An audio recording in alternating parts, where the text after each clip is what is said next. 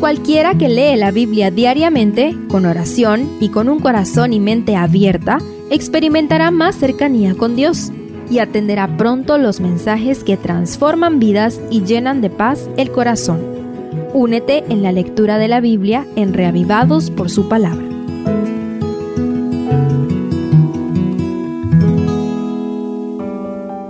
Salmo 25 es el segundo salmo acróstico, es decir, que la primera letra de cada estrofa corresponde a cada una de las letras del alfabeto hebreo.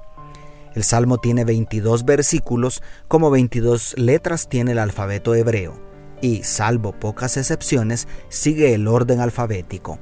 Tales características lo convierten en una serie de frases proverbiales sin aparente orden lógico.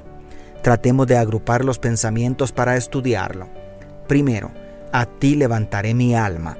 La frase hebrea a ti Jehová levantaré mi alma del verso 1 hace referencia a la meditación.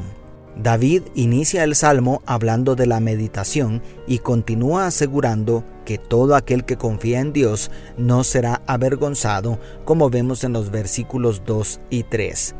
¿Te conectas? Segundo, muéstrame tus caminos. En los versos 4 y 5 pide al Señor que le enseñe sus caminos. ¿Qué petición más interesante? ¿Quieres tú conocer los caminos de Dios?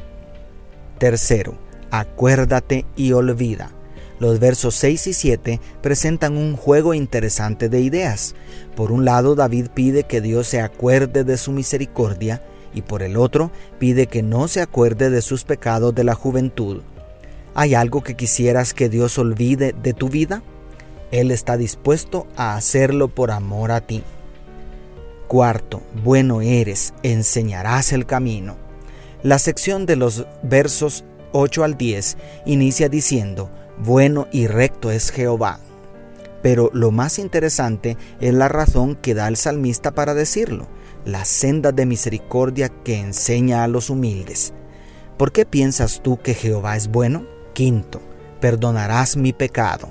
En los versos 11 al 15 David expresa su confianza en el perdón divino y termina hablando de la delicia de tener una comunión estrecha con Dios. Su perdón por pura gracia es lo que permite restaurar esa relación con Dios. ¿Estás tú a cuentas con Dios? Sexto, mírame y ten misericordia. En los versos 16 al 21, el salmista insiste repetidamente en que Dios lo mire y le muestre su misericordia. Este clamor habla de otro nivel de confianza con el Señor.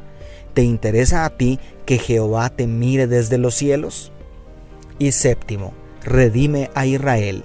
El último versículo es una petición en favor de todo el pueblo de Israel. El rey David culmina este salmo pidiendo una bendición por su pueblo. Al estudiar las líneas de este salmo, ¿de qué manera tu vida espiritual se enriquece? ¿Han surgido en tu mente nuevas ideas de cómo relacionarte con Dios? ¿Crees que es posible para nosotros desarrollar la intimidad y confianza que David desarrolló con el Señor? Dios te bendiga, tu pastor y amigo Selvin Sosa.